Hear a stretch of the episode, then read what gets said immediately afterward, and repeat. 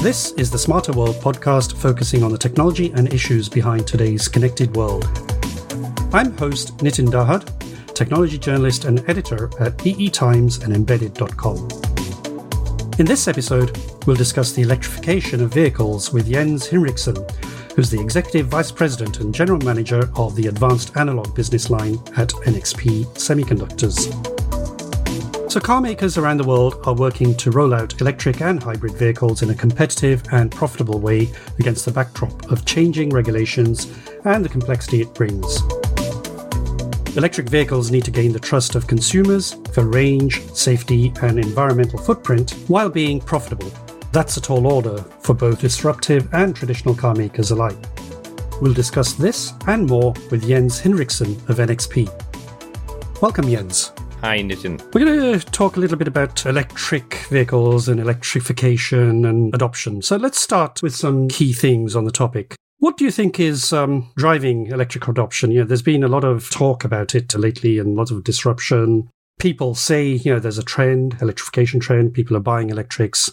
What do you see? Is there is there growth or uh, is it all hype? Uh, tell us a little bit. Yeah, that's a good question, uh, Nitin. Uh, indeed, uh, we do see really that the need and the adoption rate for electric vehicles is constantly increasing, right? Even in challenging years like 2020, where the overall car production was down, the electrified vehicles was still uh, increasing in such a year. So there is indeed a trend towards electrified vehicles, right? Is there a particular driver, a major driver? That's needed to keep that kind of trend going? I mean, what do you see? Is there one driver or are there multiple drivers? Yeah, it's actually very difficult to nail it down to one particular specific driver, right? So, from my perspective, there are multiple elements driving the increasing demand and the increasing uh, adoption rate of electrified vehicles. So it, overall, I think it really starts uh, with the increasing desire to do something good for the environment, right? To find a more sustainable and environmentally friendly way of mobility. I think that's really the key driver from my perspective. But then on top of it, it comes real quickly down to a compromise of cost and convenience. And you can imagine if the car, the electrified car or the electric vehicle is not performing in a similar way, um, um, you need to, to do and you are used to based on cars with a combustion engine. I think um, uh, you, you, really you you you really wonder whether it really makes sense to to go for such a car. So range and also the speed of charging is really critical from my perspective, right? So convenience is a key element as well. Yes, I mean, that's what we hear as well. When we're writing about this and listening to people, we hear a lot about um, two things. Uh, one is uh, the range anxiety, and the other one is, you know, it doesn't make sense from a cost point of view because it's too expensive. And we're going to dig into some of some of those issues later. But what about other things? Uh, are government regulations and mandates going to help, or is it different in different regions? Tell me what you see from NXP's point of view. Yeah, I think you also mentioned already that definitely cost and affordability is also another critical item item next to the topics I've mentioned, driving this uh, the adoption rate, right? And so, while the car makers constantly have to increase the performance of the cars, like I said, and uh, we need to, in the same way, also drive down the cost and make these cars very affordable. And uh, from that perspective, I really truly think that a little bit of a catalyst is still needed to drive this uh, process. And there are two elements which are driving this. On the one hand, government regulations and, and mandates, right? That's basically to motivate the car makers to speed up the electrification of their entire fleet. And then the other part is more from a consumer perspective is really subsidies and tax incentives. This is really to make it affordable for the consumers to buy these cars. So these two catalysts are still needed and driving it um, uh, to foster a little bit the speed of this uh, development. Yes, and, and I think talking of those mandates, there are certain targets that you know various governments have set. I mean, for example, in Europe, we have some mandate for electrification by a certain year. Is the trend towards those mandates and regulations more European or US or where else? What do you see? Yeah, I think uh, if you look on the global perspective, I truly see that China is really continuously leading the introduction of true electric vehicles, right? From a production as well as from a consumer adoption rate. While in Europe, I see that they are very much driving uh, the electrified vehicles in the sense of hybrids, right? Uh, plug in hybrids or high voltage hybrid cars. This is very much related to the fact that uh, based on the C- CO2 emission regulation which is basically established by the European government, that motivates the car makers to electrify their entire fleet. And that's what we are seeing in, in Europe to a large extent. In the US, uh, Tesla stays strong, uh, so big uh, player, of course.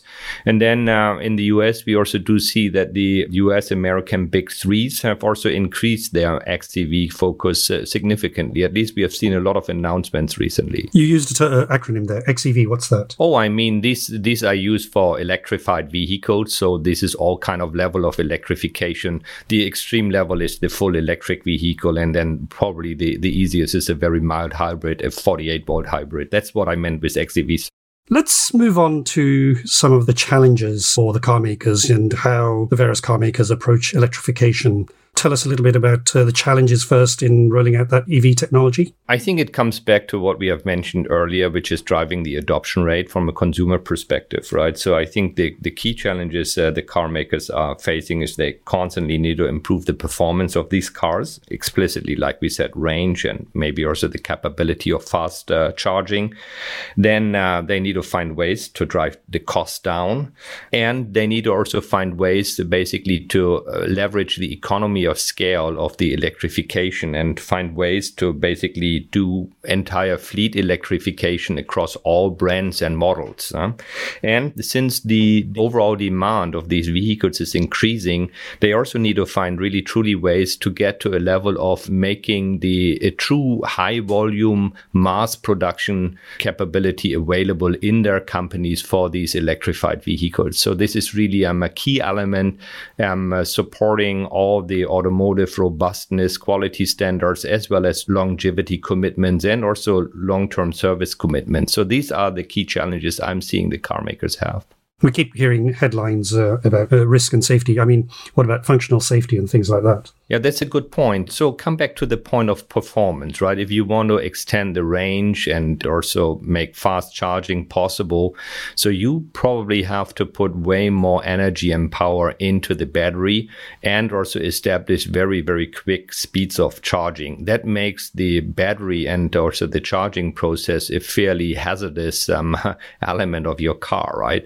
So you have more and more power in this battery and uh, leverage and unleash the maximum power power and efficiency out of this battery. So that has got super high level on functional safety. You need to ensure that that battery is constantly operating fine, right? And that this uh, battery is not getting into any kind of trouble. And if that is the case, that there are mechanisms around that it's basically shut down or stopped or controlled. So functional safety is becoming a critical element for this uh, very, very important system in the car. We will come on to battery management in a little while, but uh, let's talk a little bit about the technology. So, from a technology perspective, what's needed to deliver an electric vehicle? You know, what are the uh, different elements, the pieces? I try to keep it simple, right? So, the, the most important part is really the powertrain and uh, electric or electrified vehicle, like an hybrid. The only difference towards a regular car with a combustion engine is truly the powertrain, right?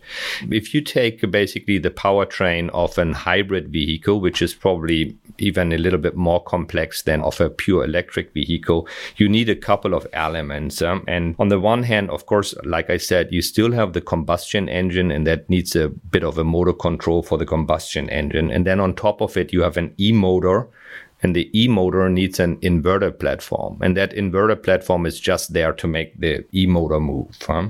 then you usually you have a low voltage battery in your car and you have a high voltage battery in the car the low voltage battery is clearly just simply there to support your board net, right? So that you can do the regular features, your infotainment system, your seat control, everything, right? The high voltage battery is the energy source for the e-motor. And that's a real critical element. And then very quickly when you have a low voltage and a high voltage uh, net in your car, you need a DC DC converter, right, to connect these systems.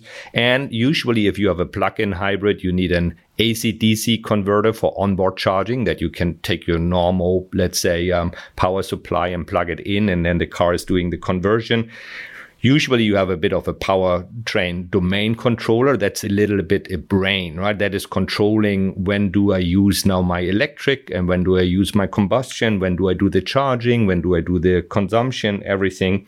And then, of course, on top of the high voltage battery, which is the, the energy source for the electric motor, you need a smart and uh, pretty sophisticated battery management system, which is really critical in such a setup. That's pretty much all you need. Yeah? Wow. I mean, to somebody who doesn't know uh, about technology, that sounds very complex, and you think, let's just stick with a simple uh, mechanical engine. But you obviously, there, there's huge benefits to uh, electrification. I know battery management is one big thing, but tell me about some of the other parts of the puzzle that NXP gets involved in. What's NXP's role in, in enabling all of those technology pieces? You know, NXP is always providing the semiconductors which are controlling the power and uh, controlling and monitoring the systems. We are not providing solutions to basically provide the power towards the motor. And these are usually the power um, semiconductors such as MOSFETs and IGBTs or silicon carbide solutions. So we are not providing these. We are not focusing on the power semiconductors. We do all the control systems, right? So basically all the processors, which um, do the intelligent processing. We have all the networking uh, components. Uh, we have basically the power management components to, to support the intelligent processors. We have the entire connectivity to, to interlink all these systems. And we also do have, and that's basically a key element, all the analog front end um, uh, solutions so the battery cell controllers, which are basically sensing all the data in this system uh, from the outside. And then we are basically processing and controlling the system. That's what we do. We don't provide the power to the system. I mean, that's quite important. You're providing a lot of the control systems and intelligence and conversion. That's correct. Let's go on to a little bit more about battery management. Um, obviously, a big part of electrification is enabling good battery management. Tell us a little bit more. Can you maybe go into a little bit more specifics into what it's comprised of and how it works? Yeah, maybe I start with uh, how it works, right? And then we see which components you need to make that happen. And I try to keep it fairly simple. Actually, um, the battery management system is constantly monitoring the battery actually it's monitoring and controlling the battery. And it's basically nearly real time checking constantly the state of health the state of charge and the state of function. And that is basically checked for each particular cell of this uh, battery pack. What that basically means is that the system is checking what is the status of each particular cell right? So what's the temperature? And uh, it measures a couple of other critical items in really high precision analog uh, performance, right? And it needs to measure this one fairly accurate. And then it can decide hey, you know, can I consume the power out of this cell at the moment? Or is the cell maybe too hot and I should leave it alone for a while? Is the cell now empty and do I need to basically charge this particular cell? And is there anything basically I need to do to leverage basically each particular cell of the system in an optimized way to unleash the full energy density, the full energy power of that particular system without damaging it, right?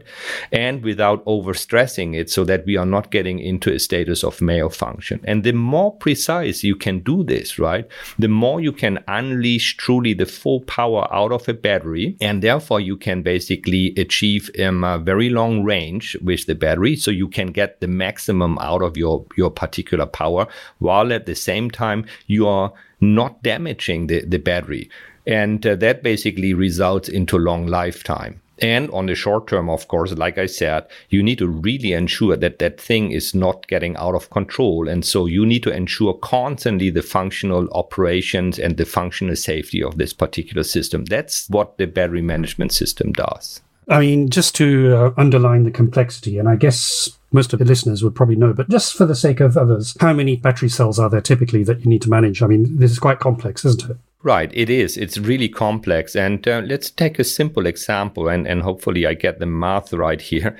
A typical uh, system is a 400 volt system. For a sports car, it can even go up higher. For a high performance car, it can be 800, 900 volts. So that's uh, basically the voltage um, you need to manage. And in each particular cell can handle, based on your setup, between 3 and 4 volt roughly.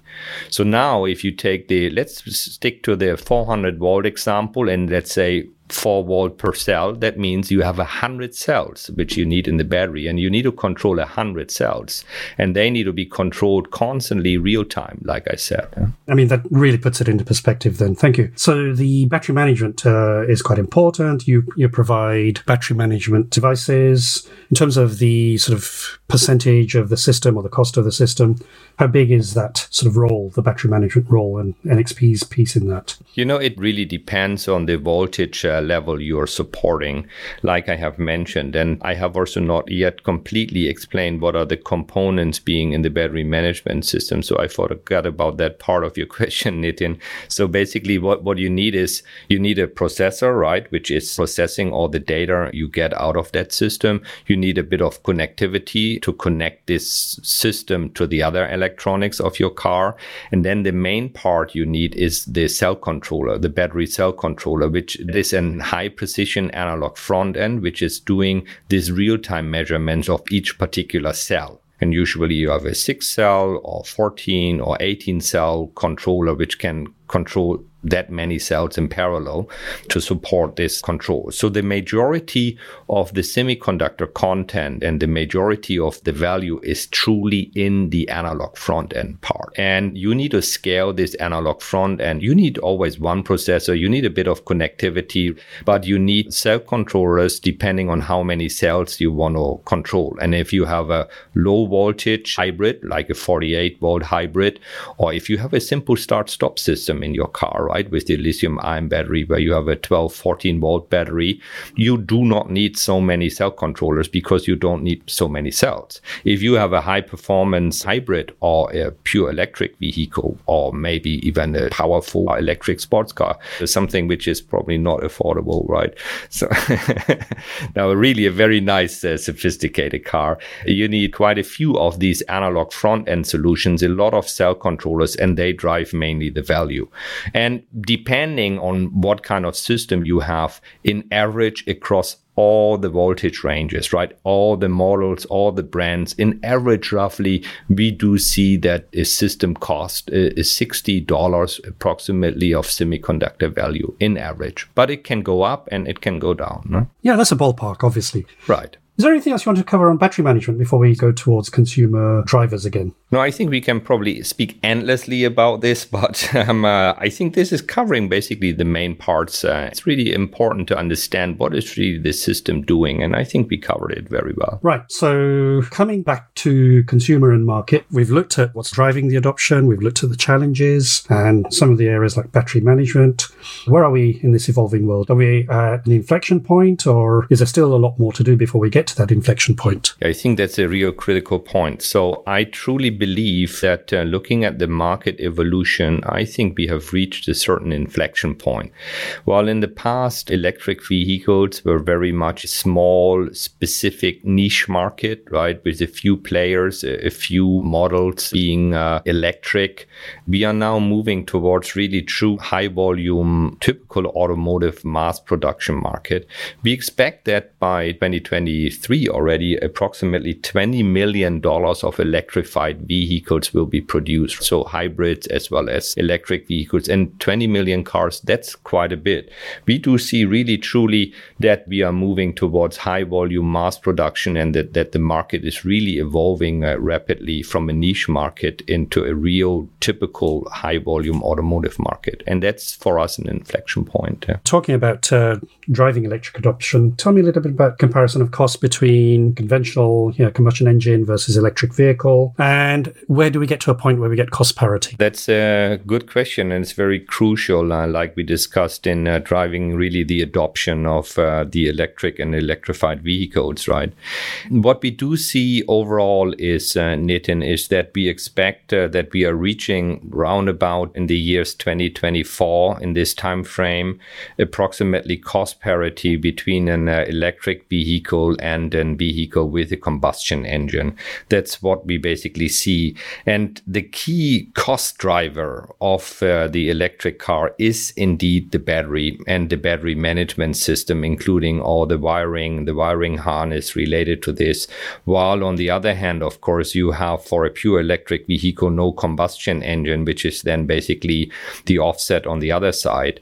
But it is really essential that you get the cost for the battery down. And there are some guidances. And if you are able to basically pay or have approximately a hundred dollar of cost per kilowatt hour, that's the point where you reach cost parity between an electric vehicle and combustion engine. Okay. So uh, are you able to sort of put a marker on where we are now in terms of that scale, in terms of cost parity? Yeah, we are still above the hundred dollars per kilowatt hours, right? But with the um, uh, increasing trend towards different battery uh, chemistries and battery constellation, as well as with an increasingly sophisticated electronic system around the battery management, we really expect that in the next three years, roundabout, I would see basically three, four years, I would see this uh, hundred dollar landmark being reached. And are there any uh, sort of players? I mean, I don't want you to be favorite, you know, show favoritism to any customers, but uh, are there any particular manufacturers? You know, I think like for example Volkswagen or others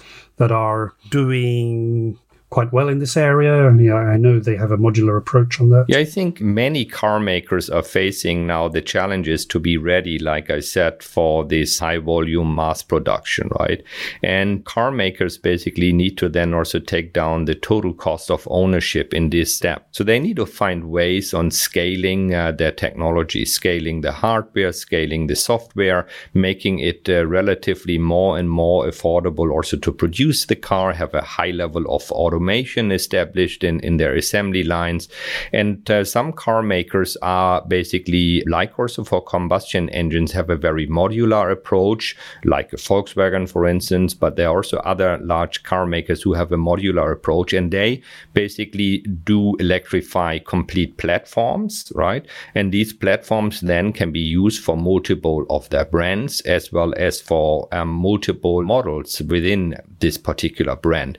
And then once you you basically have this platform established, you can scale it um, everywhere, which is then a very nice way of doing entire fleet electrification. And that's what we are seeing uh, increasingly, like I said, driven by the government mandates and emission control regulations, etc., but also because they really want to drive down the total cost of ownership. So, crucial questions. Um, you mentioned a figure of 20 million by 2023. When will we see uh, the EV or electric vehicle as being the number one seller by, by volume?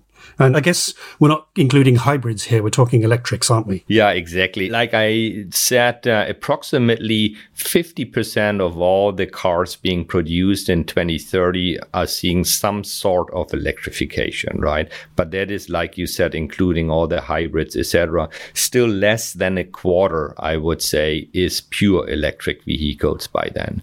But it's still, if you look at 100 million uh, cars, it would be also approximately 20, 25 million uh, electric vehicles by then.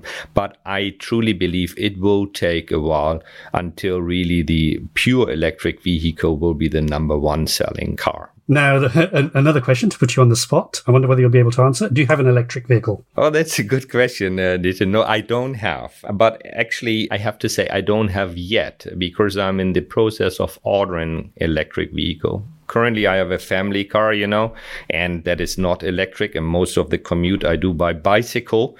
But since I now moved to a house with a driveway and I established there and installed a charging station there, so that basically enables me to get an electric vehicle. And so that's uh, why I started ordering one. Excellent, Jens. That's you're, you're part of the movement. I am. Jens, thank you very much. It's been a pleasure talking to you. All right, Nitin, and it was my pleasure. Likewise. Thank you very much. This has been the Smarter World podcast with me, guest host Nitin Dahad with EE Times and Embedded.com. Thanks for listening and see you next time.